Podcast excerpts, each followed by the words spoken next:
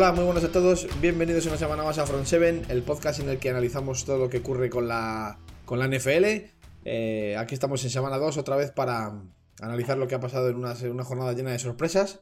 Otra vez. Estamos en un horario un poco atípico, son las 5 de la tarde eh, del miércoles, cuando normalmente grabamos el martes por la noche, pero bueno, ayer Desma tuvo un rollo de trabajo y no pudo grabar, así que aquí estamos en un horario un poco raro. Y para analizar lo que ha pasado en esta semana 2, y para eso, pues como ya he dicho, está aquí Desma. Hola Desma, ¿qué tal? Buenas tardes, noches, mañanas. Eh, sí, la verdad es que ayer fue un día un poco complicado. Eh, intentamos siempre grabar los martes para que esto esté un poco más fresquito y que no se junte con. Porque ya sabemos que esto no para. De hecho, mañana ya tenemos otro partido. Pero bueno, eh, cosas de. Cosas del deber. Exacto. Cuando el deber llama, pues no se puede hacer otra cosa. ¿Qué es lo que me pasa a mí? Por eso casi nunca puedo grabar muy tarde, porque cuando estoy trabajando fuera es, es cuando el deber Cuando el deber o la mujer llama. Exacto. En este caso el deber. Mejor parar. mejor parar y dejarlo para mejor ocasión. Bueno, Desma, pues hemos tenido un montón de sorpresas otra vez esta jornada. Sí, la verdad es que. Bueno, yo en el turno de las 7 estuve centrado en los Browns. Mm. Y Pensé que lo de la semana anterior de los Jaguars con los Texans había sido un accidente. ¿De parte de los Jaguars o de los Texans? De ambos dos. Eh, pero después de estar riéndonos de los Texans, iba a decir toda la pretemporada, pero creo que llevamos más tiempo. Eh, es un equipo bien entrenado, eh, que comete muy pocas penalizaciones que sabe a lo que juega y que me sorprendió muchísimo, pues porque el otro día al final un Jaguars Texans eh, yo me vi el Condensed y ya está. Eh, lo estuve viendo por el Redson, pero esta semana que he estado, les he visto un partido completo, con sus pausas, con sus movimientos pre y post snap. Eh, me ha parecido un, un, equipo muy bien entrenado. Por calidad, no creo que les dé para nada que no sean cuatro victorias Sí, pero bueno, ya son cuatro victorias, ¿eh? Sí, pero, pero no es el típico equipo eh, que podríamos decir como los Browns del 0-16 o del 1-15, que veías que no había manera, que estaban mal mm. entrenados, que cometían muchísimas penalizaciones, que, que, los jugadores cada uno iba por, su lado. Mm. Es un equipo que se le ve que está queriendo hacer bien las cosas. Así que yo por mi parte mm, creo que las risas con los Texans este año se han acabado. Eh, sí, se han, acabado. Se han, ganado, se han ganado mi respeto. Que no es mucho, pero. Es más, yo, ya no los, yo ya no los pongo como últimos de. como candidatos a número uno de draft. Mm, me parece que hay dos equipos o tres más candidatos ahora mismo. Se me ocurren dos. Los Lions y los propios Jaguars. Eh, sí, lo que pasa es que los Lions eh, mm, yo creo que tienen cositas. Eh, la pareja de running backs mm, no está mal. Jamal Williams de Andrew Swift no está mal. Están ahora los dos con tema de lesiones y tal, pero no están mal. De hecho, a Green Bay le aguantaron tres cuartos. Eh, los receptores, bueno, tienen a Monra Brown, que, que es un rookie que parece que va a ir bien. Goff no está jugando mal, la ¿Sabes qué pasa? está bien. No, ¿sabes que es un equipo es, un equipo es un equipo en reconstrucción con muy con, todo gente muy joven que, que bueno, que tiene que, que, tiene que tiene que hacer la mili. Y pero vamos, que antes de entrar en harina vamos a, a hacer la pausa introductoria del, del análisis, ¿vale? Venga, dale.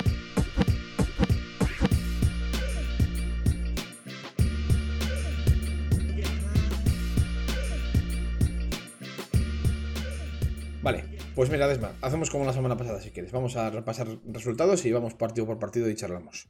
Venga, dale. Thursday night, Washington le ganó 30-29 a, los New York Giants en Washington.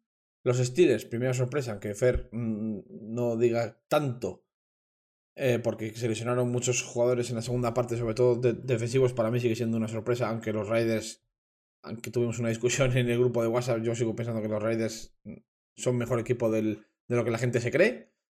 Perdieron 17-26. Nosotros, los 49ers, ganamos en Filadelfia 11-17. Vosotros, los Browns, ganasteis a, Texans 31-21. Los Jaguars perdieron 13-23 con los Broncos. El sorpresón de la jornada, los Panthers ya no es que ganasen, pasaron por encima de los Saints 26-7. El partidazo de la jornada, Colts 24, Rams 27. Dolphins 0. Se fueron de vacío los Dolphins contra los Bills, que anotaron 35. Jets 6, que es uno de los candidatos claros a número 1 del draft. Patriots 25. Bears 20-17. Un partido controlado que acabaron pidiendo la hora. Buccaneers 48, Falcons 25. Los Buccaneers están en, en modo apisonador ya desde el principio. Cardinals 34, Vikings 33. No, no sé si pincharemos luego de Cardinals, luego lo, luego lo comentamos. Seahawks 30, Titans 33. Partidazo impresionante también que acabó en prórroga. Con un partidazo increíble de Derrick Henry. Chargers 17, Cowboys 20. Ojo con los Cowboys. Ravens 36, Chiefs 35. Otro, otra sorpresa para mí, enorme. La mayor, para mí la mayor sorpresa de la jornada. Y Packers 35, Lions 17 y, y, hablaremos también de si los Packers han resucitado o, o directamente es que tenían enfrente un, un, equipo un equipo peor enfrente y por eso han podido resucitar. Eh, pues nada, Fe, este Desma, tú me dirás de qué partido quieres empezar a hablar. Pues, mira, yo quiero empezar a hablar de la primera sorpresa que has dicho, porque a mí realmente no me lo parece. La de Steelers y Raiders. Mm, no, perdona, la, la de Panthers. la de Carolina. Sí. Vale, pues empezamos con el partido de Carolina. Yo te voy a, explicar, me... antes, antes de, que, de que me digas por qué no te es sorpresa, yo te voy a explicar eh, por qué para mí sí lo es. Y luego ya cuando. Y luego ya me respondes y dices lo que quieras. Para mí es sorpresa, porque los Saints habían demostrado en la jornada 1 que era una defensa tremendamente seria. Eh, y. Y suficiente como para no pasar una travesía en el desierto muy gorda con ese ataque que tienen de circunstancias. Eh, con esas premisas, para mí, que, que los Panthers le metan 26 con esa facilidad, porque es que ya no es el resultado, el resultado dice una cosa, pero el, el partido, visto el partido, desde luego los Panthers eh, parecía un equipo, do, exactamente, o sea, un dominio, pero vamos, como un equipo aspirante a todo contra un equipo de los de top 10 del draft, o sea, un dominio preocupante para los Saints y, y muy esperanzador para los Panthers. Y, y, sobre todo para Sam Darnold. Y esto para, eh, para muestra, vamos, aquí lo, lo, que se ha dicho siempre es que depende, y es una verdad universal que se está empezando cada vez a admitir más, que depende mucho de dónde caigas en el draft. No es lo mismo caer en un equipo como los Niners, que suben, suben al 3 a por un quarterback, a caer en unos Jets, en unos Jaguars, que ya estamos viendo, luego hablaremos de Zach Wilson, que depende muchísimo de dónde caigas. Y Darnold, pues, fue un número 2 del draft, que todo el mundo lo, lo, había defenestrado, y de momento parece ser que lo único que necesitaba era salir de una organización de chiste para rendir a, al nivel que todos podríamos esperar de un quarterback salido en el top 5 del draft. Número, número 3. O 3. Hay dos, que acordarse que, sí. que, el 2 eh, fue Saquon. ¿El, el 2 fue Saquon? Eh, Exacto, que Saquon había sido el 4. Bueno, me bailan no, un poco los el nombres. Fue, el 2 fue Saquon. Top el 4 de, el 4 de Denzel Ward. Eh, que ya hablaremos de Saquon, porque va camino de ser un juguete roto bonito. Eh, para mí no es sorpresa. Para mí Carolina es un muy buen equipo. Eh, yo no los veo en playoff, pero les veo rozando la wildcard. Y yo llevo defendiendo mucho tiempo que New Orleans este año no está para nada. En la jornada 1 pasan por encima de Green Bay con un partido. Yo, de, desde que veo NFL y veo jugar a Rogers, para mí el peor partido que le he visto. El partido de la primera jornada de Rogers fue una vergüenza. Y eso, pero es claro. Una huelga encubierta. Y es que en eso, ¿en qué lugar deja eso a Green Bay? Porque es que el, eh, un equipo de NFL no son solo, no, es, no solo el quarterback, eso es una simplificación sí, terrible. Pero, pero, pero, si tú, pero si tu quarterback se pone en huelga. Ya bueno, pero, pero ¿en qué lugar deja a, a, a, no, a Green, Bay, Green Bay no. como equipo? Ya no te digo como franquicia, sino como equipo actualmente, que un equipo que si, que si partiendo o tomando como cierto lo que, lo que estás diciendo, eh, que te asfalte un equipo que, que no tiene ataque, porque es que es verdad que no lo tiene, y, y que, que, que, le gane Carolina no es ninguna sorpresa, uff, yo es que yo, yo que yo que Adri, por, eh, por ejemplo, estaría asusta. Eh, el problema que yo le veo a Green Bay es el, a ver, el estado de ánimo, tampoco es el estado de ánimo, ¿no? Pero eh, ¿cómo le apetezca rendir a Rogers? Si Green Bay con Rogers eh, a, a pleno rendimiento eh, tiene equipo para competir por todo. Pero el partido, el problema que yo veo es que los Saints, el primer partido, estuvieron bastante por encima de sus posibilidades, con un equipo contra un ataque en huelga. Su defensa parecía bastante más de lo que para mí es. Hombre, es. La defensa de Saints es. No es top 5, pero es. Mm, bueno, bueno. Eh, para mí está del 10 para abajo, entre el 10 y el 15. Joder, pues eso ya está en la mitad buena de la liga, ¿eh? La mitad buena, pero no, pero no hablas de una defensa dominante. No, no, y no, por tienen un supuesto. no- ataque, y tienen un ataque No, el ataque es, es- es penoso. Que es muy limitado. Las pajas con Winston No, no. estuvieron muy bien en la, pri- en la primera jornada, pero hay que recordar que Winston en la primera jornada hace 5 touchdowns con 150 yardas. Sí, el ataque es penoso, pero no es penoso porque no tenga buenos jugadores, es penoso porque no tienen quarterback. Es que no tiene, es que es, es una cosa que es evidente. Y en la Y semana tienes 1, a Michael Thomas lesionado. Claro. y Tus mejores jugadores- de- tus mejores jugadores de de 2019 y circunstancias, 2020, tus mejores jugadores de 2019 y 2020, que son eh, Drew Brees y, y- y Michael Thomas, mm, Yeah. no están. Obviando a Alvin Camara, por supuesto, que, que pero es que Alvin Camara, eh, que solo esté Alvin Camara, convierte el ataque de Saints en un ataque unidireccional. Entonces, como, como el único playmaker que tiene, eh, que tiene New Orleans es, es Alvin Camara, pues es. El trabajo de la defensa que tienen enfrente se simplifica mucho, porque solo tiene que preocuparse de verdad de, de- de- de tapar Alvin Camara y de limitar a Alvin Camara. Y así fue. De hecho, los Panthers limitaron muy bien a Cámara. Y, y el resultado, pues eso, pues siete pírricos puntos. Y los Panthers con una, con una suficiencia y una. Y una. Y una. Y una sobriedad que parecía que los Saints eran el típico equipo de, de cinco victorias. Exacto. Que es Entonces- que yo creo que lo van a ser, ¿eh? Puede, puede ser. O sea, esto es como todo. No sabemos todavía. Estamos en semana 2. Hablamos de lo que hemos visto. No sabemos. Porque, claro, Pero bueno, muchas yo cosas. llevo defendiendo esa teoría bastante tiempo. La estaba defendiendo con, la defendía con los Texans, con los Saints y, y yo creo que es, y con los Seahawks, que bueno, los Seahawks el problema que tienen es que le tienes, les tienes que meter en lo que ahora mismo es la palma, dentro de la lava y eh, que salgan en erupción tres volcanes para que mueran, Ujú. Que no hay manera. Pero, pero al final los es que les veo un equipo muy limitado, con Michael Thomas lesionado, con Winston de quarterback, con Camara al final. El problema que tiene Camara es que para él producir eh, necesita que los demás produzcan. O sea, al Pero- final el juego de Camara se basa mucho en que Michael Thomas produzca Claro. y entonces único- él ser una amenaza liberada porque, porque se hacen dobles coberturas con Michael Thomas, porque la defensa no mete ocho tíos en la caja. Lo sé, sí, porque los únicos dos jugadores desde el backfield capaces de crear. De, de que el juego orbite a su alrededor son Christian McCaffrey y, y Derrick Henry. O sea, que no necesitan de nada más que ellos mismos para producir yardas.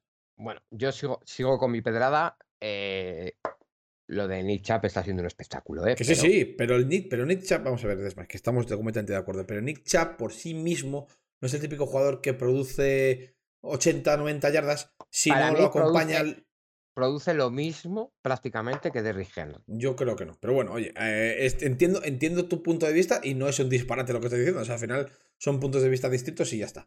Para mí, creo yo, que los tengo que reconocer, yo tengo que reconocer que el año pasado, dentro de mi pedrada de Nick Chap es el mejor running back de la liga, el nivel de Henry estuvo por encima, pero estos dos partidos, el nivel que se le ha visto a Chap es, Sí, sí, sí, sí. es- para mí es superior.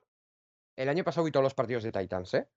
Para mí, los dos primeros partidos de Henry, de Chap, sobre todo este segundo, es superior a cualquier partido de Derrick Henry del año pasado. Mm, sí Aun puede ser. con menos pasa es que un. aun con menos que- Sí, lo que pasa es que hay un. Hay un. Hay un factor ahí que, que, que no sé si lo es estás teniendo en cuenta. Eh, que exactamente, que la línea de Browns es una línea impresionante y La de, de la Titans pues no es tan impresionante. Como tú muy bien dices, si no es la mejor de la liga, está entre las tres mejores y, y, y- y desde luego correr detrás de esa línea es muchísimo más fácil que correr detrás de otra línea. Mm, No te digo la de, la de Titans, te digo cualquiera. Entonces, bueno, eso influye bastante en el rendimiento de Chap. Pero, por lo visto, en los últimos tiempos, los últimos años, los únicos, es opinión personal, y no pretendo enseñar ni pontificar, los, últimos, los únicos dos jugadores que son capaces desde el backfield de, producir por sí mismos son Henry y, Christian McCaffrey. Christian McCaffrey para mí es el mejor de la liga sin discusión, pues que el año pasado estuvo todo el año fuera, pero Christian McCaffrey es un es que es una amenaza en todos los frentes, es, es, buenísimo. Entonces, bueno, a ver este año, desde luego ha empezado bien. Eh, McCaffrey después de lesión no, no está haciendo números de, de MVP. locura. Pero es Christian McCaffrey, exactamente. Em, ¿En qué partido? Bueno, ya hemos visto ya lo del, lo del tema de. Lo del, tema de. De Pantes. Eh, la defensa de Pantes. Aparte de lo que puede suponer tener enfrente un equipo como los Saints con un ataque como es el de los Saints, ¿en qué ranking ponemos a la defensa de Panthers? Yo les la pongo eh, un poquito superior a la de los Saints. Hemos hablado de que los Saints están entre el 15 y el 10 para mí. Yo metería a Panthers entre el 10 y el 5.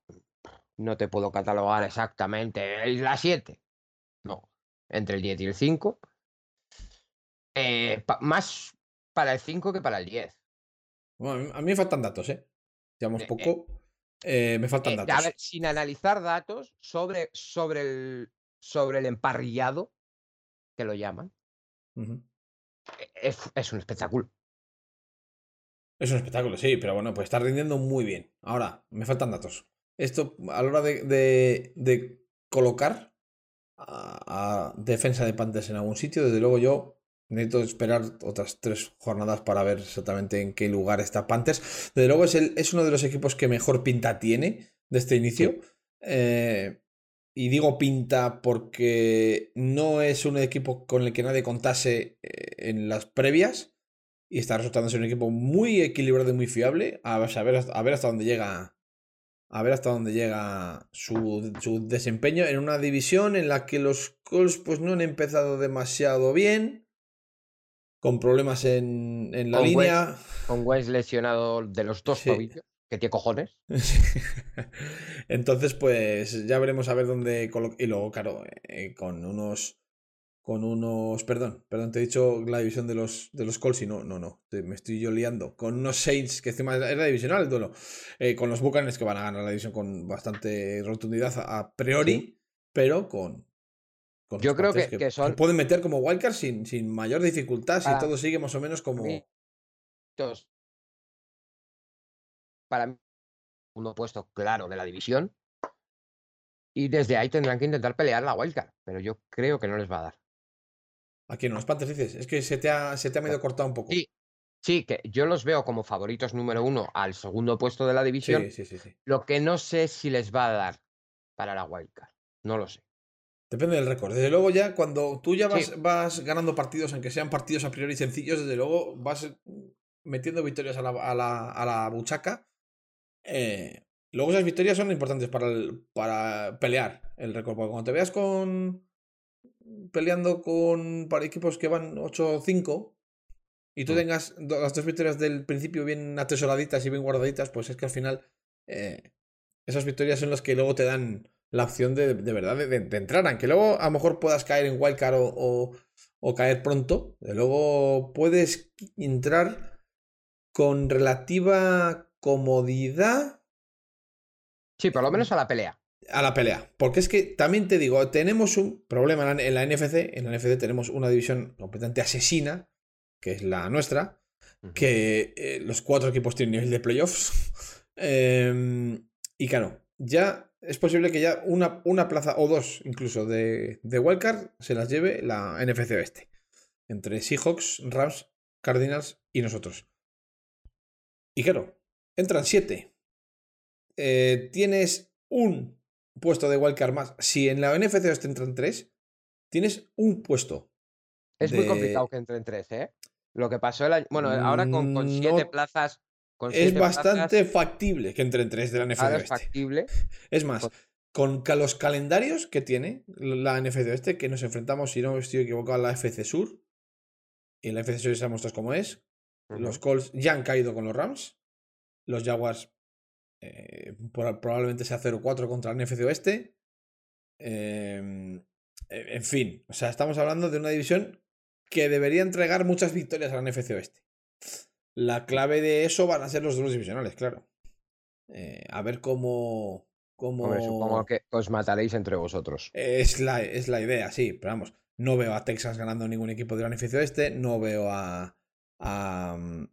no veo Yo a... al único equipo que veo de la NFC Oeste dando un petardazo. Esa Cardinals. Eh, es a Seattle. A Seattle. Uf, pues es que Seattle es como. Mm, sí, que lo hemos dicho antes, que hay que entrenarlos 300 veces para hay que, matar, Hay que matarlos 400 veces para que se mueran. Ni siquiera entrocamos con ese partido. Eh, tuvo, que, tuvo que hacer un partido mm, estratosférico de Henry para ganarlos en la prórroga. O sea, los Seahawks es el equipo más duro y más rocoso que yo he visto en mi vida, vamos. Pero con menos calidad. Sí, sí, sí, pero es igual la calidad. Porque parecía esto 2015, ¿eh? Claro, aquí estamos. Eh, aquí Wilson para Lockett, bombazo, bombazo. Sí, sí, Wilson para Lockett. Mm, este, Bobby Wagner asesinando rivales como si no hubiese mañana. Exacto. Wilson corriendo por su vida, la línea en su línea. Y esto sí, parece que nos hemos, nos hemos quedado en, 2000, en 2015. Pero esa fórmula les funciona, todos los años pelean. Entonces, sí. Seahawks es un equipo muy rocoso que solo por lo coñazos que son van a ganar mínimo, mínimo nueve partidos. Es que estoy convencido de eso. Y nueve partidos son partidos, ¿eh? Sí, yo, a ver, yo les veía cayéndose por la, pensando que iban a empezar mal, iban a no a tirar la temporada, pero a, bueno, un año perdido y ya está. Pero es que no hay manera. Es que no hay manera, no hay manera. Y enganchando con vuestra división, eh, fuera parte de tanto Rams como Cardinals, que para mí hicieron un partidazo los dos equipos. Hmm. Lo de los Rams eh, habrá que empezar a, a, pensarlo de verdad. Sí, hay que empezar a pensarlo de verdad. Stafford es un pedazo de fichaje. Exacto. Eh, Kyler Murray empieza a ser un poquito de espectáculo. Kyler Murray, empezamos a pensar ya, y yo el primero, que.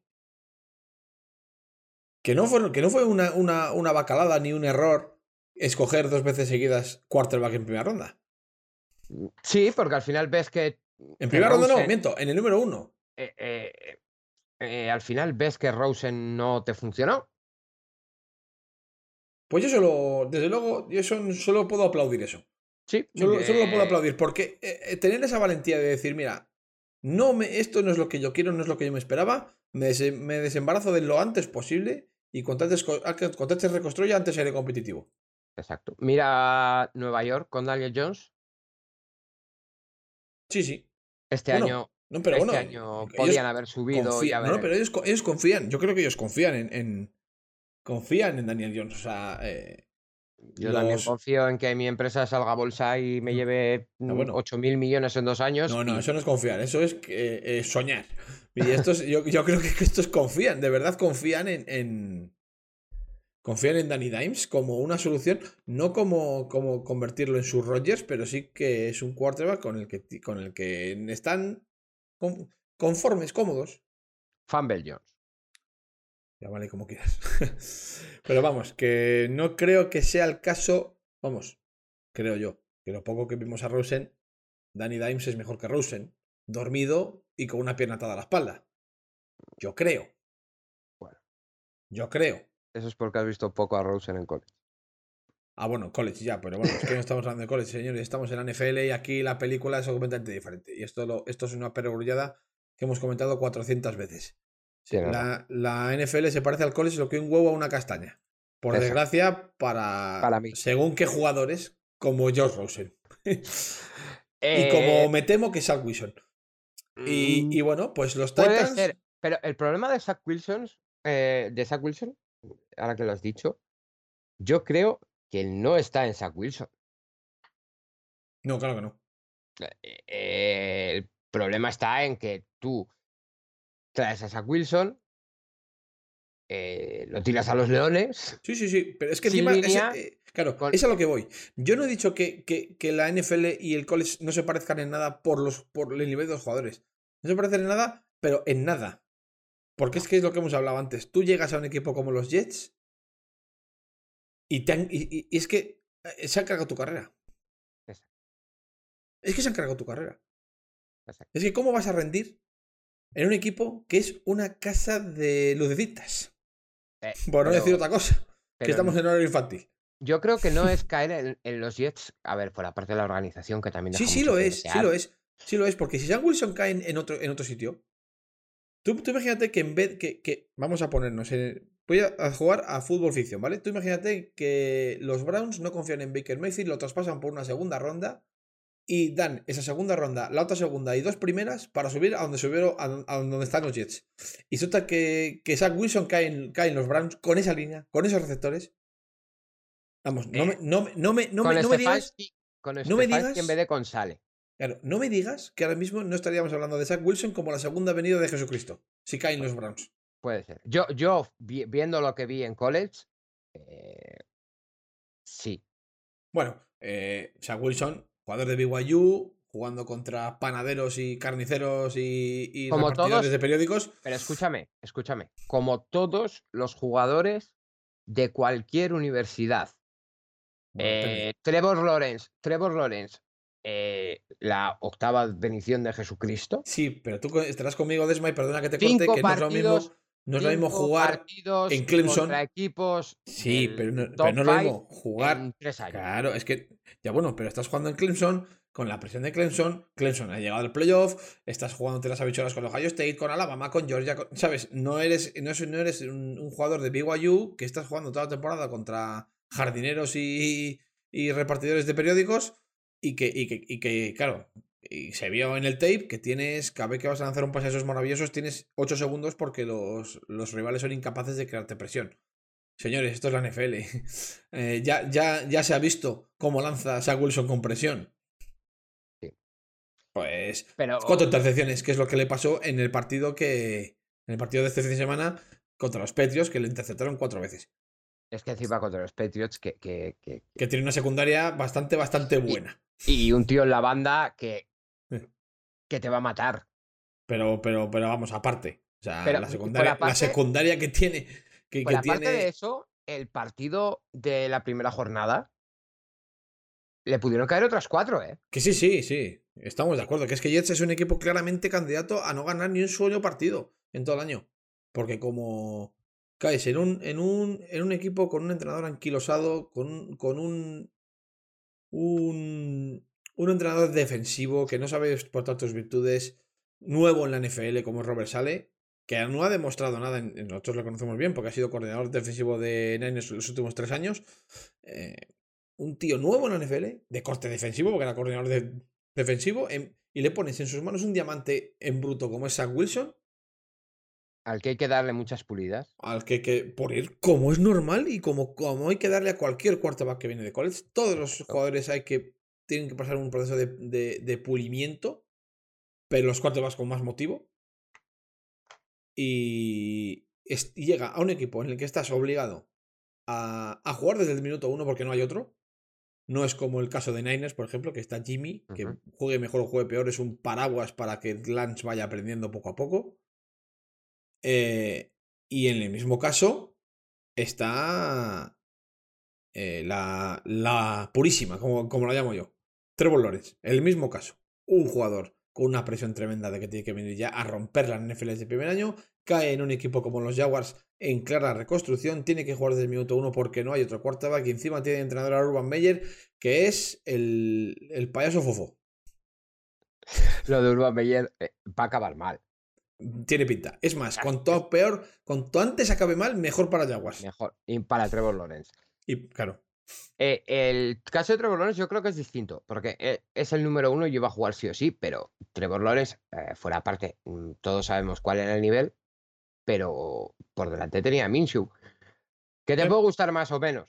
Jo, es que a mí eso también me parece increíble. Yo hubiera mantenido a Minshew y haber estado con paciencia. Estás reconstruyendo. Tienes un cuarto que vas a tenerle cuatro años más la excepción de quinto año con un contrato rookie muy amable. ¿Por Pero qué? escúchame, ¿Por qué no lo una lesión, pero sí es muy sencillo. Invéntate ya no una, es una lesión, lesión. para las seis primeras jornadas. No puede jugar porque eh, se- le duele la uña del pie de que... se- Mira, mejor No. que eso. se ha cortado con un bote de colonia en la ducha. Como Cañizares. Como Cañizares. no, pero esto es no muy fácil. puede Mira, si esto es muy fácil, si esto es como. eh, En Aines pasa lo mismo. Si, lo, si tú lo que tienes que hacer, opinión personal, es coger y decir: mira, tenemos un cuarto rookie. Vamos a poner al veterano hasta que lo haga tan rematadamente mal que las circunstancias nos obliguen a poner al rookie. Oye, que Minshu llega el tercer día y hace 2 de 14 y 3 intercepciones. Pues al siguiente día ya Pues tienes la excusa perfecta para poner a Lones, pero mientras tanto le has tenido 8 partidos, 6 partidos, 5 partidos en la banda, aprendes el sistema, viendo cómo es un poco el tema de la NFL, viendo un poco la dinámica de las defensas y tal. No, lo saltas al ruedo desde el día 1 y pretendes que, que sea Joe Montana el muchacho. Pues sí, eso no, no sucede, no pasa. Hombre, Señores, yo creo que yo creo que Lawrence el primer partido era contra los Texans y, y yo creo que lo soltaron pensando, bueno, a los Texans no tienen calidad, les vamos a ganar. El problema es que los Texans les pasaron por encima. Es, exacto. Pero es que yo no sé eso. Pero es que, ¿cómo? Es que es normal. Es normal. O sea, estamos hablando de que siempre, casi siempre, o hay eh, historias de trace, de, de picks de primera ronda, o casi siempre los mejores quarterbacks de las, de las camadas de, de, de college van a ir a los peores equipos. Es que eso es normal. Exacto. Pero eso no quiere decir que gente como Sale o como, o como Urban Urban Meyer. Tenga que poner al chaval desde el primer momento. O sea, estamos hablando de- de equipos muy malos. Sí. O sea, muy malos que, que, que, que no hay necesidad de exponer al muchacho de esa manera. Al final, mira, y esto lo tengo que cambiar, y aquí está, está Fer en el chat, lo tengo, tengo que cambiar mi punto de vista. Nosotros siempre hemos dicho, hemos sido defensores, y tú estabas ya Desme, en el podcast, siempre hemos sido defensores de, de que si el quarterback rookie es mejor que el titular, tiene que jugar el rookie. Bueno, pues, pues yo tengo que cambiar un poco mi En, este percepción sobre en eso. estos casos, En sí. estos casos en los que llegas a equipos malísimos, porque es que ya no es que sea eh, que tú seas Ah. mejor que el cuarto titular, es que no, eh, la línea es una basura, los receptores son una basura, la defensa es una basura, eh, tienes una presión terrible y en el caso de Wilson muchísima presión porque la prensa de Nueva Claro, York es Nueva York. matadora y es un y es hace falta ser hijo de su madre para, para tratar Las así por- al las chaval portadas- las las portadas del día de siguiente semana fueron, fueron bueno, bueno, bueno, brutales. O sea, para. para. Vamos, pa- que tienen ganado un sitio en el infierno los. los. Los los, los- editores de los periódicos esos. Que hace falta tener mala baba para defenestrar así a un muchacho que acaba de llegar a la NFL a un equipo de, de, de, de- chiste como son los Jets. Pero bueno. Yo, yo con los Jets este año estaba, a ver, no muy arriba, pero yo les veía para competir. Para competir, no para entrar en Wildcard, no. Para competir. ¿A quién a los Jets dices? ¿O a los Jaguars? Sí, sí, a los Jets, a los Jets. Buah. A los Jaguars creo que les faltaba un poquito más, pero yo a los Jets sí les veía un poquito. Hombre, algo, algún playmaker tienen. O sea, no sí, es, no es, a- no es los un, receptores no es un solar. están mal. Está No es un Corey solar. Davis, Sí, está sí, sí. Jamison Crowder. el No es un solar. Cogea claro? la línea, bueno, una línea apañada. Sí, sí, sí. O sea, no es un solar. Un solar eh, eran los Texans. Era un solar. Exacto, los Texans eran un solar. Y los Jets no eran solar. El problema de los Jets, el solar, el solar era el banquillo. Ahora ya lo han cambiado. Bueno, vamos a ver qué, qué, qué tiempo tarda sale en agarrar un poco el, el, el cuernos. del, de ser head coach en, en- en la liga. Ya veremos. Si lo hace o no lo hace, a lo mejor no lo hace. Yo sí que es verdad que, mira, escuchando un poco a Pepe Rodríguez el otro día, em, sí que es verdad que él, él confía en que los entrenadores nuevos acaben cogiéndole el pulso a la NFL. Yo puedo estar bastante de acuerdo con él en el sentido de que a un entrenador nuevo hay que darle de repente un poquito más de margen Sí, que a uno veterano. O sea, si, el, si el- los Jets siguiesen con Adam Gaze, eh, yo las daría ya por desahuciados en la semana 2. Pero estando Reversal acaba de empezar como entrenador jefe, ya veremos. A ver, oye, no. No. Hay que darle un poco más de margen. eh, hay que darle margen a. Sobre todo en equipos que han empezado muy mal, como los Jets, como los Lions, con, que- con eh, Dan Campbell. Pues hombre, hay que. Hay que Bueno, yo a los Eh, Lions no les veo tan mal, ¿eh? sea, yo los los- le, le veo, le veo un equipo muy joven Sí. que, tiene que hacer lo que hemos que dicho tiene que, tiene pas- que que tiene hacer que mili. hacer tiene que hacer una mili tiene que hacer la mili el roster como roster tiene que hacer la mili tiene que hacer la mili tiene que perder cua- tiene que ganar cuatro partidos el primer año y los jugadores ganar ganar callo y, y ganar maduración Eh, el único problema que yo le veo a, los Lions es la idiosincrasia del mismo Dan Campbell. Dan Campbell es el típico entrenador de, de hay que echarle huevos, hay que... Eh, pues es que se... Perdona, por, por, Dios, estamos en 2021, tenemos entrenadores jóvenes del árbol de Shanahan, del árbol de Andy Reid, genios ofensivos como McVeigh, eh, como el mismo Andy Reid, Bill Belichick, Kai Shanahan, Matt LaFleur, gente que, son enfermos de la pizarra y de la táctica, ya no se gana en la liga con los huevos y el, la testiculina y hay que echar no sé qué, eso ya no funciona en la NFL, yo lo siento, pero ese camino no. Por ese camino pelearán y nunca, nunca se saldrán de los partidos. Como, como ya ha pasado en los dos, en los dos partidos que, ha jugado contra encima dos, a priori dos Miuras. Contra Niners el primer día, que lo compiten y estuvieron a punto de darnos un sustazo después de ir perdiendo de 23 puntos o, de 24. Y luego el partido contra Packers, que, que, sí, que ganan Packers, pero estuvieron hasta el último cuarto dentro, con opciones dentro del partido, ¿eh? Sí, sí, sí. Entonces, bueno, pues sí, pues eso. Enganchamos eh, con ese partido si quieres. Que es, y, eh, solo se puede aspirar. y Mr. Hyde. Igual. Pero vamos, podemos entroncar con, entroncando con eso, pues eso, que al final eh, los Lions es un equipo peleón que, que te va a pelear y, no, y no, no, se va a dejar ganar con facilidad contra ningún rival. Pero, señores, esto va de ganar, ¿eh? No de pelear, ni de ser un equipo peleón. Pero bueno, y, este año, este año a los Lions tampoco se les puede pedir ganar. No se les puede pedir ganar más de cinco partidos, porque no se puede. Es un equipo muy joven, un equipo con un entrenador nuevo, con un. Pero yo me, intento poner más, un poco más allá. Intento eh, irme al, al futuro inmediato que es la temporada que viene. Y yo creo que Dan Campbell con esa. Va a llegar a un punto que los jugadores van a dejar de creer en ese mensaje. Porque es que no estamos en una época en la que cale ya el mensaje del liderazgo y de los y de la y de la testosterona en una liga en la que tienes más de la mitad de entrenadores jóvenes son genios tácticos que te ganan con la pizarra. De todas formas, mira, eso, ¿sabes quién aprendió muy bien a hacerlo? Fuera parte de que él es un, una máquina, sobre todo defensiva, brutal. Es Bill Belichick, que es rodeate de gente buena. Bueno, Bill Belichick, bueno, ¿qué vamos a decir de Bill Belichick? Exacto, a ver, él, pero él lo que es es una mente defensiva. Pero él primero se rodeó de Bill O'Brien, que bueno, eh, ha salido fuera y ha salido como ha salido. McDaniels cuando salió también le salió mal, pero, pero en Patriots funcionan. Y no podemos discutir que son mentes ofensivas brillantes, aunque luego en la gestión de un vestuario no la sepan llevar. Pero, pero él, él aprendió a hacer eso. es que fíjate, claro, es que fíjate. Un, buen, un muy buen coordinador, coordinador ofensivo. Sí, el problema es que yo no, no, no, tengo claro si Dan Campbell puede ser ese gestor de, de, staff que es Bill Belichick. Pues. Entonces. ahí está el problema. Ahí está el problema. Pero bueno, los, los, los, los Lions es eso, es un equipo peleón que de momento no se le puede, no se le puede exigir más que lo que está haciendo, oye, pelear y poco más. Yo, claro, lo que estoy diciendo, las señales de alarma que a mí me transmiten los Lions es de a futuro, no, no ahora. Pero, pero bueno, ¿y qué? ¿Qué hacemos con los paques? ¿Los damos por resucitados o no?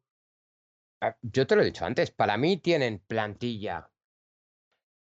Incluso head coach, aunque a la Flair ya sabemos cómo va a funcionar un poco la cosa, que es que al final tiene que ser muy complicado eh, ser un erudito ofensivo y tener un quarterback como Rogers, porque es muy bueno, pero tiene un carácter que no te permite ciertas cosas.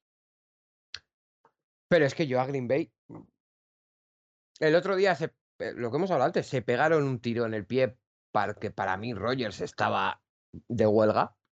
Después de todo lo que había pasado durante el verano, después de todo, dijo, mira, ¿Sabéis qué os digo? El primer partido me lo tomo de huelga. Y aquí se demuestra que si a mí no me apetece, no se ganan partidos. A mí eso me parece tremendamente preocupante. o sea, que, dependas, que dependas de, esa manera de, que tu cuerpo le apetezca jugar. después de ver el partido que hicieron el otro día, ¿no, ¿no se te pasa por la cabeza? Sí, sí, claro, pero es que es muy preocupante.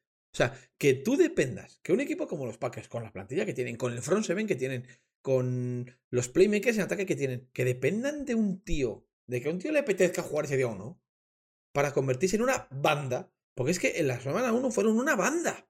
Sí. O sea, una auténtica banda. Entonces, claro, no es que tú digas, no, tu corte va a jugar mal. Yo me pongo en el caso de nuestro, cosa que mejor conozco. por juega mal.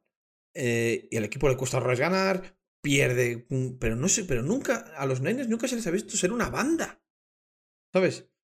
Eh, eh como, o sea, la banda que han sido los, los en la semana 1, tres puntos, cero touchdowns, eh, mm, asfaltados absolutamente. Eso no lo he visto yo en, en equipos con. en plantillas serias y con, con, aspirantes a hacer cosas importantes. Ya no te digo ganar la Super Bowl, pero si llegar a playoff y ganar 10 partidos. Eso no se lo he visto en ningún equipo que no sean los Packers, tío. Es que no. no es ¿Cómo se puede disolver el equipo al completo como un azucarillo cuando tu quarterback decide que no le apetece jugar? Habla muy bien del nivel de tu quarterback, que es el mejor, pero habla muy, muy mal o, habla, desde luego yo me preocuparía si fuese aficionado de Packers del nivel de general de la plantilla, tío. ¿No te parece? Que, por nombres... Creo que, creo que el juego gira tanto en torno a Rogers. Porque sí, tienes a Aaron de running back, que es muy bueno. Tienes a Devonta Adams, que es muy bueno. Joder, Davante Adams, si no es, el, si no es top 5 de receptores ahora mismo, yo no sé. yo creo que, está, que, está dentro del top 5. Pero. Tienes. Pero es que a esa gente, pero a esa gente les, les, da de comer Rogers. Ya, claro. Pero tienes a. Pero, pero, pero si es que ya no es Rogers, porque Aaron Jones, con la línea que tiene Packers, que no es una mala línea, ni muchísimo menos. No. Podrían hacer un montón de yardas terrestres. ¿Sabes? No, pero y las hace, y las hace, pero, pero a base de que los otros equipos te jueguen con una secundaria muy, muy poblada por el miedo a Rogers. ¿Y, y vale, ¿y la defensa? Ah, lo de la defensa no tiene nombre el otro día. Porque vamos, por nombres, ¿es mala la defensa de Packers por nombres? No. Tadero no. está lesionado, vale. Sí. Para toda la temporada, por cierto. Pero King. Daniel Savage. A, a King el otro día le hace Ciprius una no sé cómo llamarlo, lo vuelve loco. Sí, sí, sí. Lo vuelve loco. Y Desmond King es, se supone que es un wide receiver uno en esta liga. Un cornerback, Un cornerback, perdón, un cornerback uno. Que sí, sí, lo es. Pero entonces vamos a empezar, vamos a empezar a, a, tratar de, de, decir, oye, ¿qué pasa con este equipo? ¿Cuál es el techo de este equipo? ¿Dependemos de verdad al 100% de lo que de lo que le apetezca a Dios Desma. Vamos a depender de, verdad de lo que le apetezca a, a Rogers en ese momento. Pues chicos, no le no lo acabo yo de ver. Hola chicos, hola Antonio, ¿qué tal? Eh, que me, me, acabo de dejar hablando solo durante 5 segundos. ¿En qué eso? ¿En qué, en qué, en qué lugar, en qué lugar dejamos a, a, a Packers como, como equipo en global? Un equipo tan, dependiente, de Rodgers. Para mí son candidatos a todo. Joder, pues para mí no, tío. O sea, un, un, un, equipo que depende de esa manera de su quarterback no me parece un equipo fiable para grandes cosas ni de, ni de coña. Bueno, pero una cosa es ser fiable para grandes cosas y otra cosa es hasta dónde pueden llegar. Bajo mi punto de vista, con Rogers queriendo, como creo que todos sabemos que este es su último año, Probablemente también de Davonte Adams, ¿eh? Mm, no lo tengo yo muy claro eso. Mm, yo creo que sí. Con, con siendo su último año, yo creo que ya ha demostrado en el primer partido que aquí se hace lo que a él le sale de la punta del rabo. Eh, pero es que eso no solo pasa en Paques. Vale, pero, pero, pero creo que solo Rogers es capaz de demostrarlo. Exacto. O sea, yo no es que sea capaz de demostrarlo, es que en todos los equipos en los que hay un quarterback estrella, todo pivota alrededor del quarterback estrella. Pasa en Chiefs con Mahomes, pasa en Seattle con Russell Wilson, pasa en. bueno, iba a decir en. iba a decir en Browns, pero no. Pasa en los equipos con quarterbacks estrellas, pasa. ¿Por qué pasa? Porque es, es inevitable que pase. Cuando no está Mahomes, los Chiefs es otro equipo diferente, completamente diferente. ¿Por qué? Porque no, no te voy a decir que tengan Mahomes dependencia, pero desde luego es un equipo cuyo cuyo fortaleza es el ataque y el ataque pivota en torno a Pat Mahomes. Vale, perfecto. Pero de ahí a que el equipo, si de repente Mahomes un día no tiene un día bueno, el equipo se descomponga hasta convertirse en una caricatura, que es lo que vimos de para que se semana 1, Mm, no veo ningún equipo en esa situación. No, pero, pero yo creo que, que, a ver, no un mal partido, porque lo de Rogers en la primera semana no fue un mal partido. Vamos a acercar. Es que no fue un mal partido. Fue un no me sale de los huevos jugar. Incomparecencia, sí, no, no me sale de los huevos. No salió a jugar. No salió, no me apetece y no me apetece. Y pases a ventanas como las de mi casa, que son así. Mm. No los tiraba en ventana. Y esos Rogers. Puedes decir, oye, en, eh, hay pases que no ve. O hay mm. pases que se deja. O, o hay, no lee bien a la defensa, viene de... Vale, todo eso lo puedo comprar. Pero las ventanas, el toque no lo, no lo ha perdido, como lo ha demostrado esta semana. yo creo que la diferencia es que Rogers eh, tiene el carácter, no carácter en sentido bueno, ¿eh? sino carácter en sentido malo, de decir, me habéis estado puteando todo el verano, yo me... Pues ahora, ahora vais a entrar. No me habéis querido dejar irme, ahora voy a coger y voy a hacer. Que, a ver, yo espero mínimo? que sea la semana 1. Voy a coger y esta semana a mí no me apetece. Y como a mí, como a vosotros nos ha apetecido tradearme, a mí no me apetece jugar. Y palmamos de, de, 35 contra los Saints. Claro, es, que, es que creo que ya ahí está, demostrado, ya está demostrado que aquí se hace lo que a mí me sale de los huevos. ¿Lo tenéis claro? Sí. Venga, vale. Pues a barrer. Pero a mí, que sí, estando de acuerdo al 100% contigo, a mí lo que te insisto que me preocupa de, de, Packers es cómo esa decisión puede desmoronar al equipo, al equipo entero del, hasta el punto de perder. Que, de que los, los, los Saints con ese ataque que ya hemos comentado, están de 35 puntos, que son 7 touchdowns, ¿eh? Es que. Eh... que estamos hablando de. de... No, 7 touchdowns, no, qué, qué tonterías son estoy cinco. diciendo. Son 5. Pero vamos, que es, son, son muchos puntos. Muchos. Entonces, yo creo, insisto en la idea, mm, que es el único equipo en el que le el, su quarterback fastidiando ¿Mm? lo, lo, lo, desmorona a todo, a, a, todo. Ataque, defensa, equipos especiales, entrenador, estadio, o sea, todo.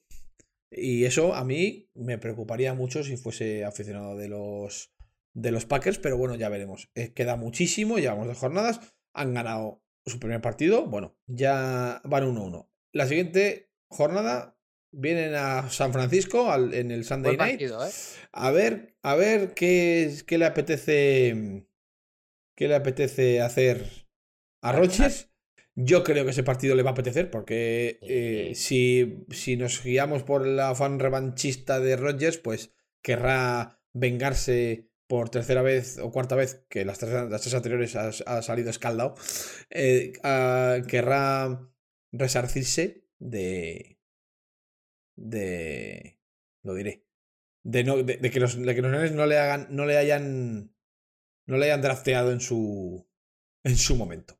Entonces, bueno. Yo, creo, que le va a apetecer. Yo creo que esta vez. Sin Bactiari. Yo creo que esta vez, más que apetecerle eso, yo creo que le va a apetecer más eh, vengarse por no haber querido pagar las rondas que han pagado por Trey Lance. Yo creo que eso no es exactamente así, porque ahí al final tienes un tienes un un factor que es el, los propios Packers que si ofreces 700 primeras rondas y no y no quieren, pues es que al final mm, tienen que querer, ¿sabes? Yo, te, digo, yo te digo que. No sé, no sé. No, Yo creo que no hubo oferta, ¿eh? Yo creo, que no hubo oferta. Eso, sí, ahí sí que tenemos que, que jugar a fútbol ficción y pensar y a imaginarlo. Ahora bien, eh, yo creo que eh, los. es, más, ojalá me. Ojalá lo que digo se va, se cumpla y no. Y no tengamos. Y no, y no lo gafe. Pero sin Bactiari, me parece que el front seven de, de Niners se, se puede comer, se puede, vivir en el backfield de en el backfield de, de Packers. Ahora bien, la secundaria de Niners, pues ya sabemos que es un poco sospechosita, aunque está jugando bastante por encima del nivel que se le presupone, sigue siendo sospechosita. Y como tal, pues a ver qué pasa, porque el otro día Jalen Hurts completa un pase de 95 yardas desde, prácticamente desde dentro de Swenson, que yo si me veis haciendo el orangután en la, en la habitación del hotel, porque no me lo podía creer, después de un pedazo de pan de Wisnowski, que en el primer down te dejes comer 95 yardas en, una situación de goal line de, tu rival. En fin. Pero bueno, yo creo que, que a nada que Bosa, Armstead y DJ, y, DJ Jones y Kentavious Street y demás tengan un partido más o menos decente, la escabechina detrás de la línea de Packers puede ser importante. Ahora bien, a ver qué hace la Flair. A ver cómo plantea el partido la Flair. Dos partidos contra Niners, dos pecheadas. Debería haber mm, aprendido ya. Entonces, porque eso es peligroso. Si hubiera sido partidos igualados, puede que no, puede que no aprendiese, pero debería haber aprendido la lección, a ver qué plantea. Yo tengo claro cómo se le gana a los Niners. Pero a ver si la Flair lo puede ¿Cómo, ¿Cómo se le gana a los Niners? Corriendo por el medio.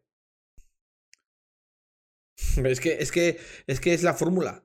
O sea, los nenes sufren parando la carrera interior porque juegan en nine wide, juegan los, los ends juegan muy abiertos. Entonces, los linebackers, si la línea sube más o menos al segundo nivel o el fullback, los linebackers no llegan. Entonces son 7, 8 yardas por intento. El Niners sufre mucho, desde, además desde que, desde que tenemos el equipo este bueno de, de Super Bowl, vamos a decir. Sufre con en, en, lo, en las carreras interiores y luego en los pases, en los pases dentro de los números. Sí. Dentro de los números. O sea, ese, ese, ese limbo entre tal, donde se mueve el Tyren y tal, y esas primeras 6 yardas o 7 yardas, ahí, ahí sufren, sufren como. Sufrimos como, como Cristo en la cruz. Te llaman a Desma. Entonces, pues bueno, eh, sí que es verdad que, que pues puede, tiene capacidad suficiente para. Tiene capacidad suficiente para. Para atacar la, la, zona profunda de. La zona profunda de nuestra secundaria y hacer, hacer daño. No sé hasta qué punto podrá hacer mucho daño, siempre y cuando podamos presionar a Rogers lo suficiente como para que no esté cómodo. Cosa que ya hemos conseguido en otras. En dos ocasiones en los últimos enfrentamientos que hemos tenido que hemos tenido con ellos. Y bueno, ya llevamos 52 eh, minutos de programa. Hemos hablado mucho de Rogers, hemos hablado mucho de... Y hemos dejado muchos partidos sin tocar. Pero... Pero bueno, yo quería comentar eh, un momento, ahora que Desma está hablando por teléfono, ahora vendrá, el Ravens Chiefs. Eh, sorpresión impresionante. Yo jamás hubiera dicho que después de perder a su backfield al completo a los Ravens y una pieza tan importante de defensa como Marcus Peters pudiese competir de esa manera. Pero es que eh, los, los Ravens fueron los Ravens. Que es un poco lo... Fíjate, es una perogrullada. Pero los, Ravens fueron los Ravens. Jugaron, corrieron con... Corrieron con, con Lamar. De hecho, el, el drive anterior al drive que les da la victoria, que anotan un touchdown, o en el campo entero por tierra, fue una cosa tremenda. Lamar fue en la mar del primer año y, y fíjate, pasó cuando tenía que pasar, corrió cuando tenía que correr, ante una defensa como es la de los Chiefs, que no, que todos sabemos que la defensa de los Chiefs no es ninguna, no es la quinta esencia de nada. Aguantaron bastante bien las embestidas de, las embestidas de, del ataque de Chiefs, todo el partido por detrás, y en el momento de la verdad, limitaron, anotaron y ganaron muy, pero que muy bien el partido contra, contra Chiefs, que, que para mí fue un sorpresón absolutamente increíble.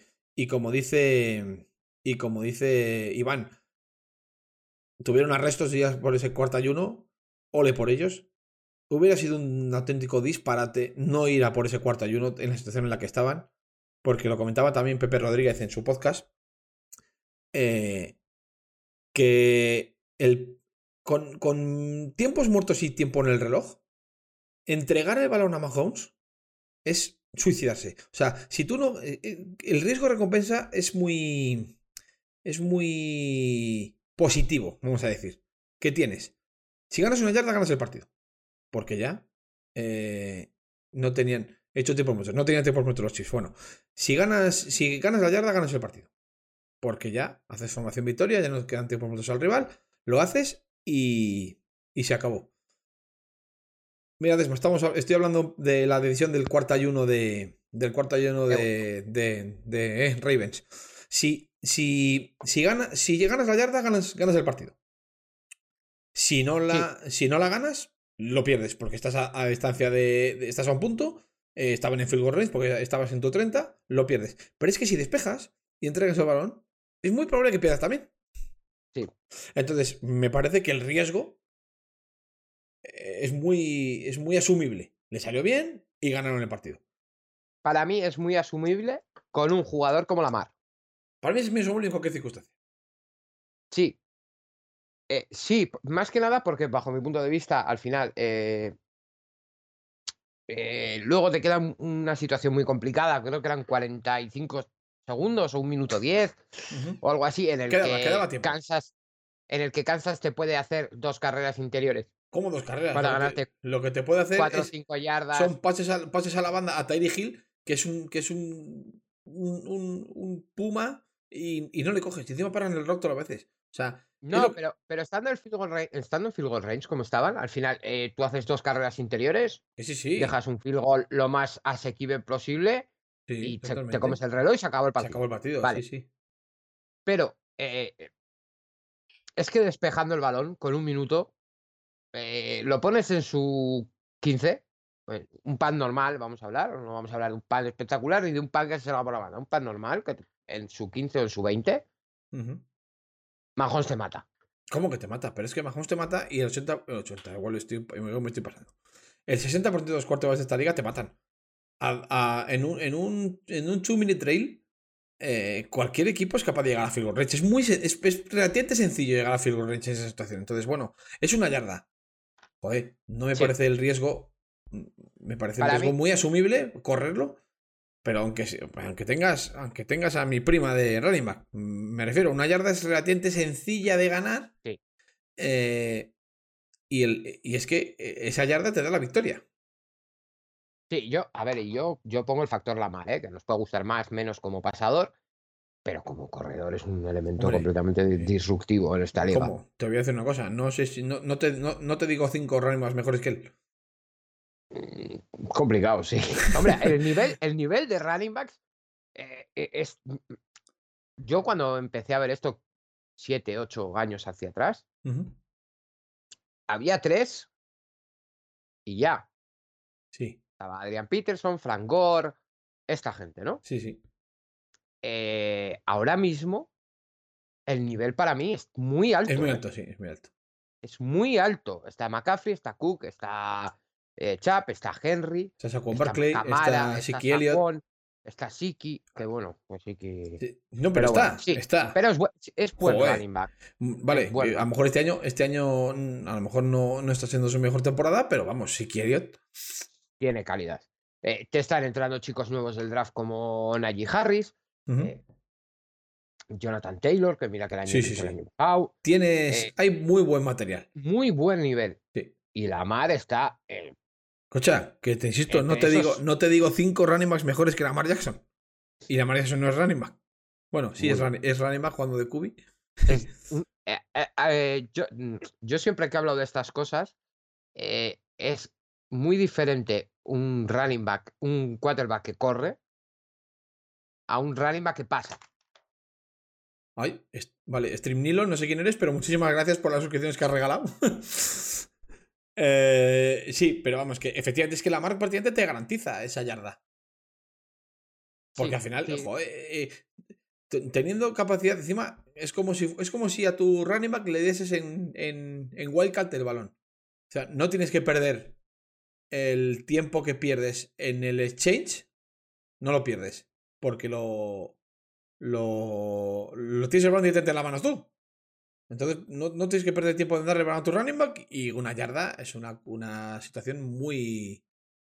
Es una situación muy asequible para un tío como. Como, como, como, como Lamar Jackson.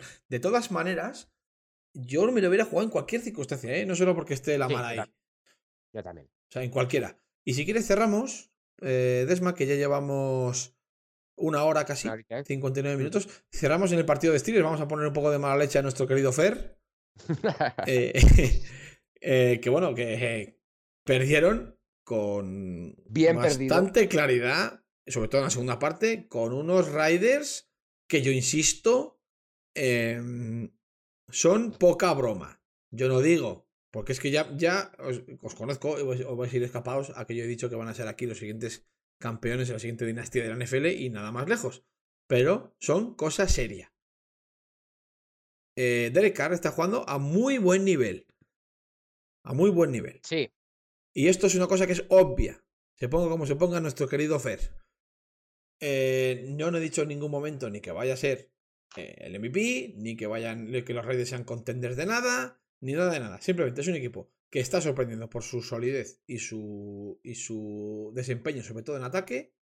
La defensa, ya sabíamos que era una buena defensa, sin ser maravillosa. Y Bando Estero han ganado dos partidos bien ganados. Y, y, es que encima eh, los rivales no eran los Jaguars y los Texas precisamente. ¿eh? Estamos hablando de que le hagan el primer día a Ravens y el segundo a Steelers. Poquita broma, ¿eh? Sí, pero... Ya, ya. Y ahora podemos hablar de que la bola fuma, de que niños hace pis, de que mi prima, de que si mi abuelo tuviera ruedas sería un Ferrari y todo lo que tú quieras. Pero las victorias están ahí. Y, los Ravens y los Steelers, el otro partido lo han ganado. ¿Vale? Porque también, porque los, ¿qué pasa? Que los Ravens han, han, eh, eh, evolucionado en super equipo para ganarle a los, para ganarle a los Chiefs una semana después de haber perdido con los Raiders. Pues me parece mucho evolucionar en una semana. De hecho, yo creo que el partido, el partido de Raiders se ponía complicado antes de empezar. Sin Joe Jacobs, bueno, la vida de los Raiders en general, con Gruden en el banquillo. Eh, el tema es que poco a poco el partido fue girando, fue girando y fue girando hacia eh, que los que empezaron a tener mala cosa eran los Steelers. Que sí, sí. Pero está claro, pero vamos a ver, es que eso no lo niega nadie. Y que las lesiones en defensa de Steelers influyen absolutamente de una manera rotunda y decisiva en la victoria de Raiders, eso nadie lo discute. Pero que eso sea así no convierte a los Raiders en un chiste de equipo que gana por las circunstancias. Y no me vais a. Nadie me va a hacer pasar por ese Los Raiders es un sólido equipo de fútbol que ha ganado dos partidos ante dos buenos rivales y que. Y que. Y, cuyo quarterback está haciendo números de quarterback de, de la mitad del tercio bueno de la liga. Ahí no compro. Pero, pero sí. Y eso que jugaron contra Steelers que tienen probablemente el que sea el top 3, vamos a decir, de head coach de la liga. ¿Quién? Tomlin, claramente. en este podcast se sabe que a Tomlin se le banca. Se le banca claramente. Se le banca como head coach y como médico. Siempre fue el que le dio las ideas buenas a House. Eh, Aquí bancamos, de hecho, es más, no es cosa nuestra. O sea, esto es un consenso absoluto de todo el podcast. Ed Tomlin está entre los entre el top 3 de head coach. Pero bueno, eh, los Steelers, es que los Steelers yo les veía fuera. Yo también. Sí que es verdad que en la semana 1 me cayeron un poco la boca y en el podcast lo, lo dijimos o, yo, lo dije. Eh, pero es que es un equipo que me. Ahora hablando completamente en serio. Eh, es un equipo que me transmite sensaciones extrañas. Es un equipo raro. De, de, de, rendimiento raro. Que, parece. Eh, que, oye, mira, pues parece que sí, pero que, está aún triste de caerse. Eso, eso lleva, lleva, con todos mis respetos, lleva 10 años así. con, con jugadores X o jugadores Y, la única, los únicos momentos en los que yo he visto que los Steelers podían llegar a algo muy, muy, muy, muy serio eh, son echados por los mejores precios que recordamos todos. Y por unos Jaguars absolutamente arrolladores aquel año. Pero siempre ha sido un equipo de, de, de, de remar y morir en la orilla. Los últimos 10 años, por lo menos lo que yo no recuerdo unos estilos dominantes, exceptuando el año que gana la Super Bowl contra, contra Cardinals y luego el, año que, que, llegan y pierden contra los Packers de Rodgers. Sí, que fue lo que fue ese partido. Muy buen partido, por cierto. Que lo, gana, lo, gana la lo gana la defensa de Packers y los errores en ataque de Steelers. Porque si no, ese partido estaba decantado muy para, a favor de Steelers. Muy para Steelers. Pero. Pero es el típico equipo siempre de parecer y no Que llegar. sí, pero que no. Exacto. El año, el pasado empiezan 11-0, se caen completamente con las lesiones en defensa. Eso es lógico. Cualquier equipo con lesiones se cae. Y que no que nos Sí. lo digan a los Niners. Llegan a playoff y Y caen con relativa facilidad. con estrépito, placer y regocijo contra los Browns.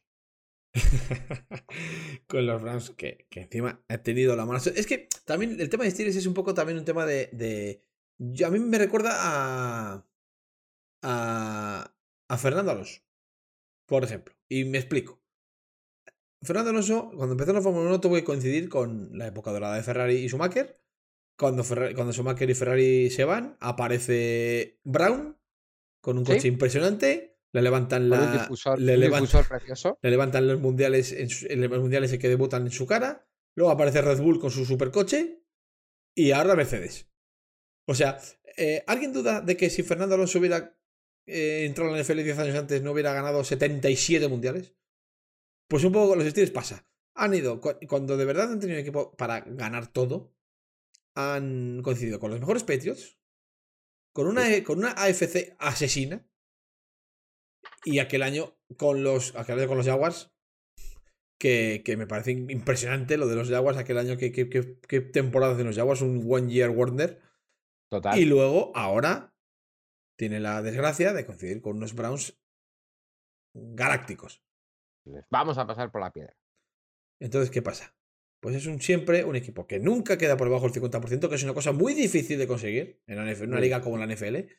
Por eso yo, y ya fuera de todo tipo de bromas, yo no estoy en, ese ban- en esa bancada de, de odiar a Tomlin porque mantener un equipo por encima del 50% tantos años no es sencillo.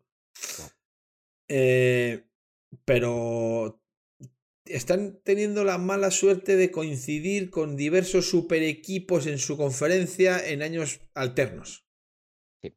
Cosa que les está impidiendo eh, llegar a Dominar cotas, como ellos deberían. eh, como debería un equipo, a lo mejor no ahora, pero como diría un equipo que tuvo en la Triple B, como la llamamos nosotros cuando escribíamos ese sexto anillo con, con Roldisberger, Antonio Brown y Le'Veon Bell, con una línea absolutamente increíble y con un y con bueno con un front seven con Shazier con, con con Hayward y con toda esa gente que estaba por allí con Con la un, Malu por detrás. un equipo absolutamente bueno por lo menos un poco anterior pero por- pero un, un- un equipo absolutamente dominador por plantilla que tuvo la desgracia de coincidir con los Petrios de Belichick y Brady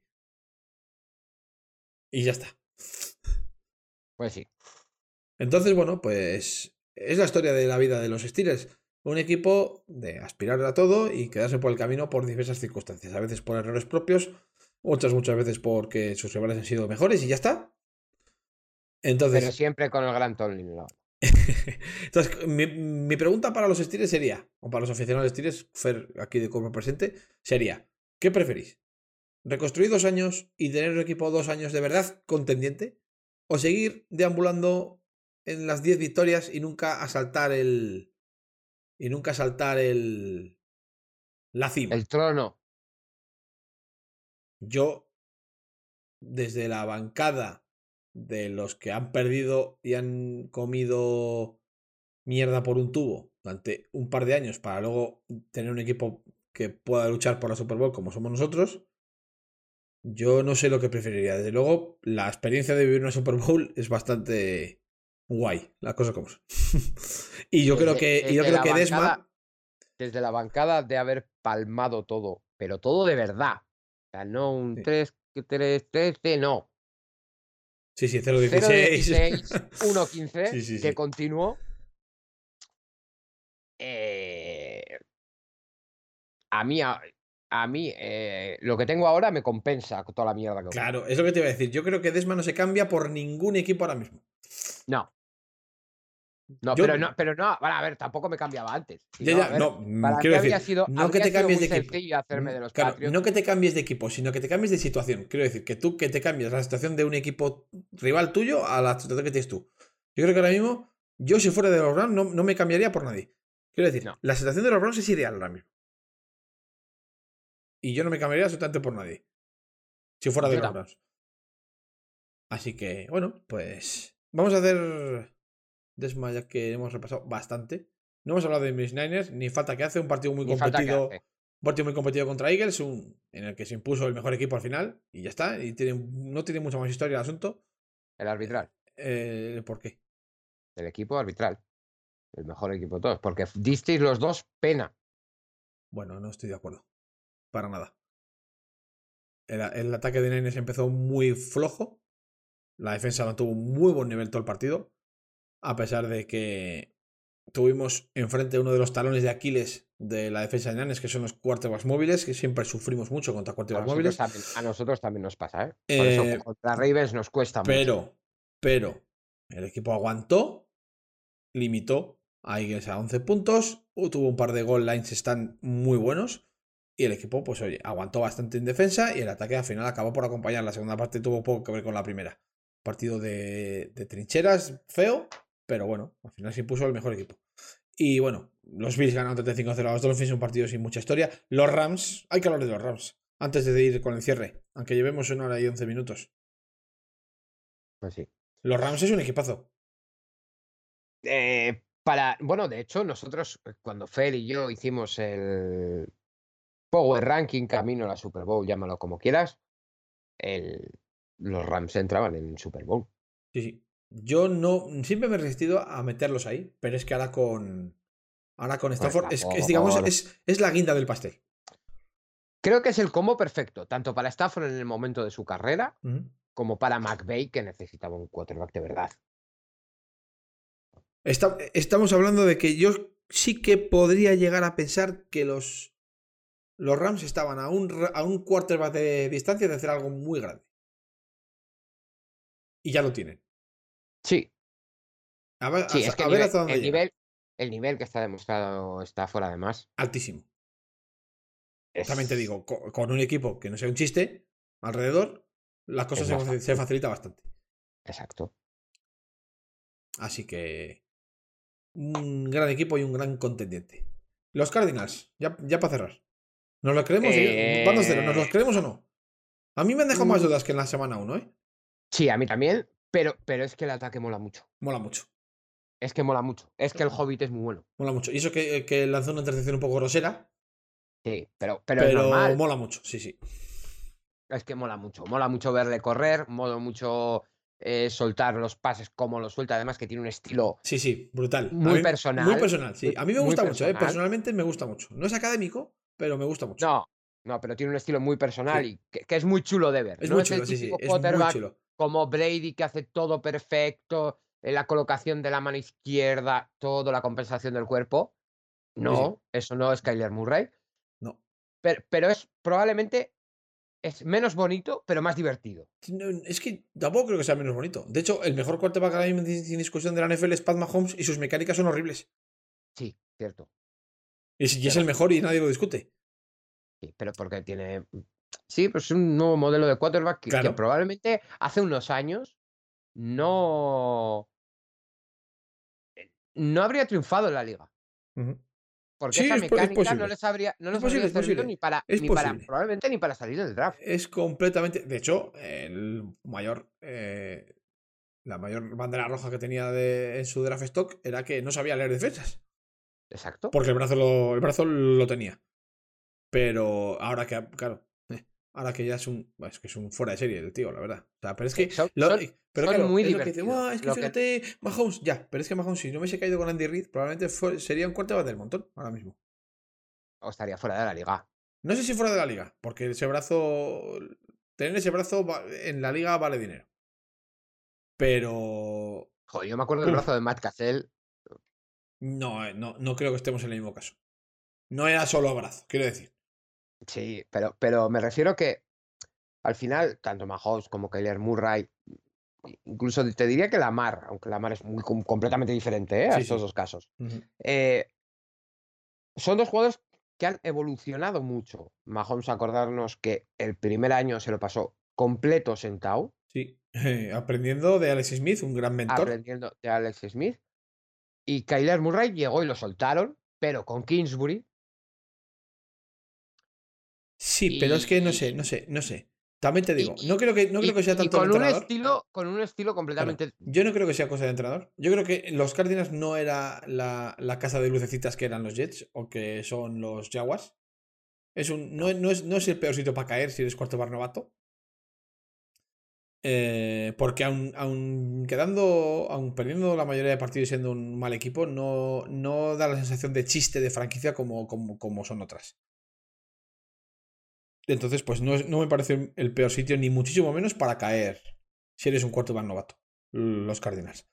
Aparte, también influye mucho que los Cardinals están en una división que ha sido mortal los últimos 10 años. Es que los Rams y los Seahawks, sobre todo, han estado arriba siempre. Bueno, los Rams no, pero los Seahawks sí. Hombre, los, un- los Rams desde que llegó McVay. Desde que me vi, McVay ya lleva cuatro años. Si no son Sí, cinco. sí, Eh, entonces, años. eh, ya son años, ¿eh? Para tener una división dominante. Y los Cardinals han, han sido un mal equipo de fútbol americano durante un tiempo, pero no de aún ha sido el chiste que han sido los Jets. Por poner un ejemplo. Ni los Texans. A nivel estructural, todo. Franquicia, equipo, staff, afición, gerencia, etcétera, etcétera, etcétera. Entonces, bueno, siempre y cuando, pues eh, estaba claro que tarde o temprano es un equipo que iba a despegar. Y yo no veo a Jets despegando.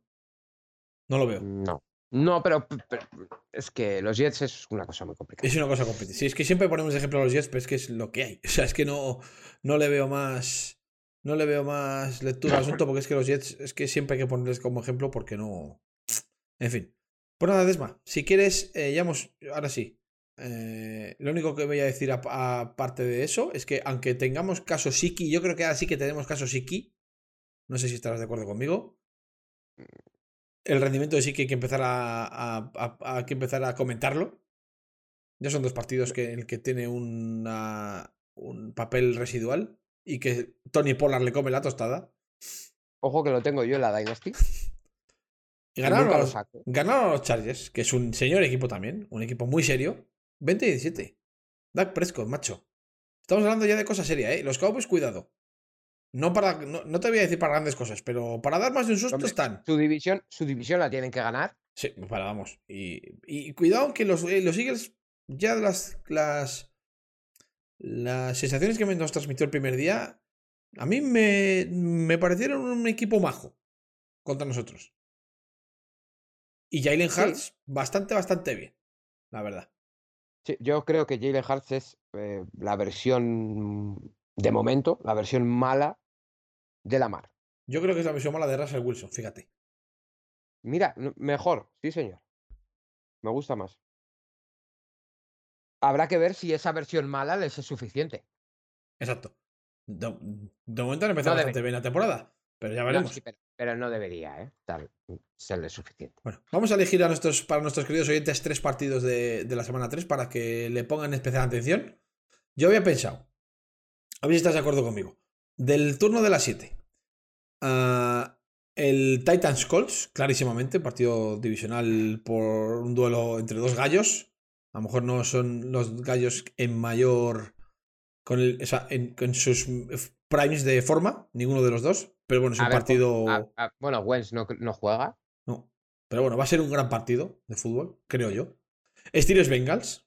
Partido divisional. Uy, que a ver dónde estamos todos. Sin la defensa. Sin las piezas más importantes de la defensa de Steelers. A ver si. Jamar Chase. eh, Tyler Higby. Tío, Tyler. Eh, T. Higgins y, compañía y, Joe- Burrow no les hacen un 7 a los Steelers. Y a mí me gusta el vuestro. Bastante. El Browns Spurs. Mm, A mí el que más me gusta. eh, a ver, aparte de que mi odio hacia Kansas va en- creciendo paulatinamente. Ese, ese divisional. Chiefs Chargers. ¿Te gusta? Pero para mí ese Chief Chargers mm, me huele a duelo de pistoleros. Puede estar bonito ese duelo, sí, con Herbert y con, y con Mahomes. Puede estar, puede estar gracioso ese partido.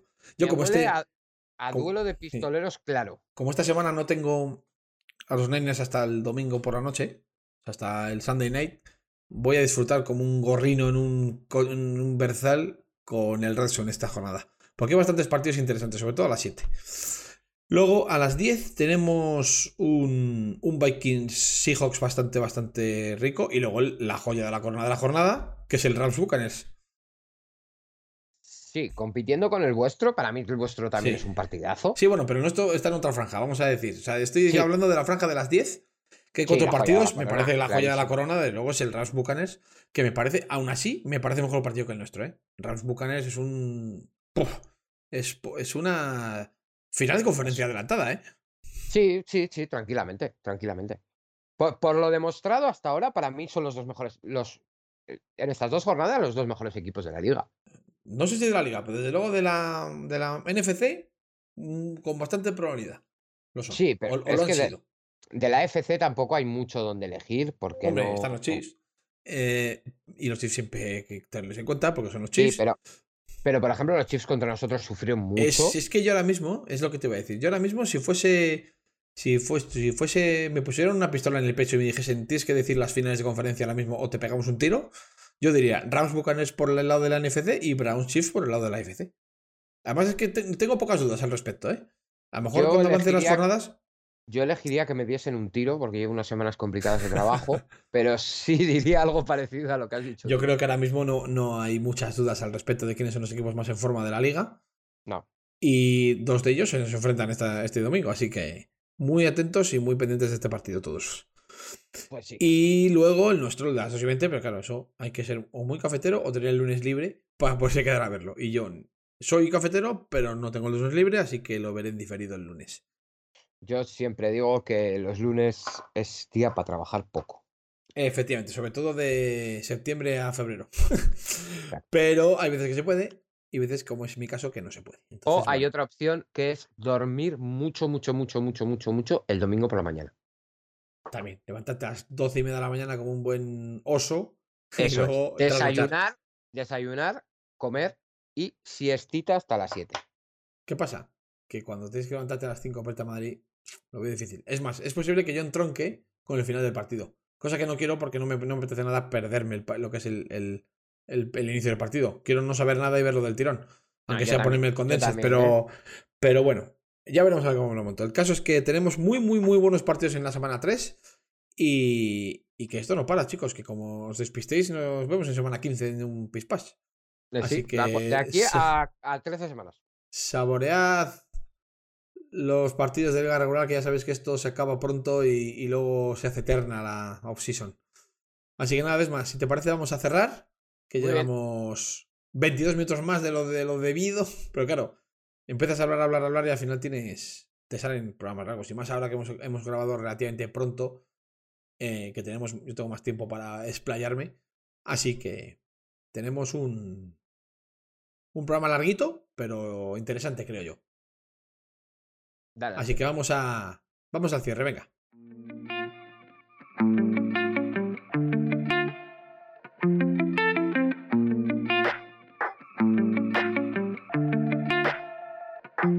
Pues nada, chicos, lo de siempre. Formas de contacto con el programa, el correo, front7podcast.gmail, el, el Twitter del programa, que es el Twitter de. Que es el Twitter de Fer, básicamente, porque Fer ya no utiliza su Twitter personal, utiliza el del programa, como dice Jesús, eh, Front Steelers, que es Front7pod, el de Desma, que es, a ver si lo digo bien, barra baja, no, de barra baja, Esma barra baja, Sí, señor. Perfecto, ya, ya me lo he aprendido. El de Adri, que es Adrián Diña, a ver si Adri ya en alguna jornada de esta se puede incorporar y, y grabar, que estamos hablando mucho de sus Packers y no, y no estamos pudiendo escuchar su punto de vista. Y, y el mío es A mí, Sasobor. a mí me habría gustado escucharle esta semana, la semana Sí. pasada, con su. Pero es que. eh, Es que no sé qué hace. con su acento gallego. Habría estado interesante. A ver si vuelve Habría pronto. estado interesante, sí, sí, la verdad es que sí. A ver si puede grabar una semana de estas y, y, y escuchar su punto de vista sobre sus Packers, que siempre es interesante escuchar a Adri. Así que nada, señores, pues muchísimas gracias por haber estado. Los ocho que habéis estado, los nueve que habéis estado aquí en el stream, que no contábamos con nadie porque no lo habíamos, no lo habíamos anunciado, no habíamos hecho absolutamente nada. Nos hemos puesto a grabar y habéis aparecido otros por aquí. Ahora sois 12 y.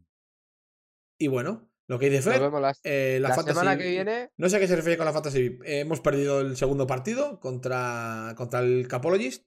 Vamos, Estamos 1-1. Hemos empezado pues un poco Empezamos como... muy bien. Empezamos muy bien ganando a, a, NFL en estado puro. Hemos caído en la segunda jornada.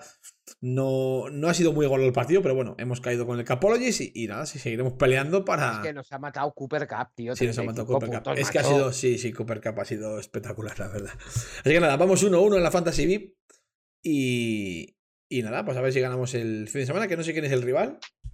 Pues te lo digo ahora mismo. Nos jugamos esta semana las habichuelas contra los el chico de Sport City SS. Ah, mira, con Sport City. Pues perfecto. Pues a ver si le ganamos a Sport City, nos ponemos 2-1 y seguimos dando pelea. Y para arriba. Y para arriba. Bueno, chicos, pues ha sido un auténtico placer. Muchísimas gracias a todos por, haber, por habernos acompañado en este podcast improvisado de media tarde. Y nada, Desma, a ver si la semana que viene podemos. Ya está Fer la semana que viene. Así que ya tendremos el podcast bastante más nutrido. No, no, va a ser, no va a ser solo un 2 para 2. Yo, si se vuelve al horario habitual, yo será difícil que yo esté, aunque voy a intentármelo montar de otra manera, por lo menos que si ya no tengo que emitir ni grabar por pues a ver si puedo estar aunque sea con el móvil me voy al hall o me voy afuera a la calle a, a, poder grabar.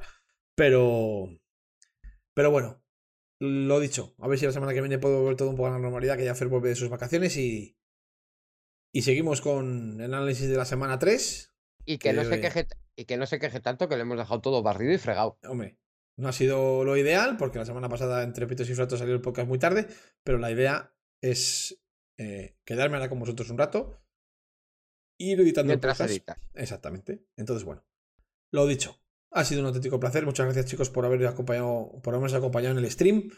Eh, sois los mejores, que es que ni, sin haber ni avisado habéis aparecido. Eh, y nada, nos vemos la semana que viene. Un abrazo. Bueno, chicos, a disfrutar.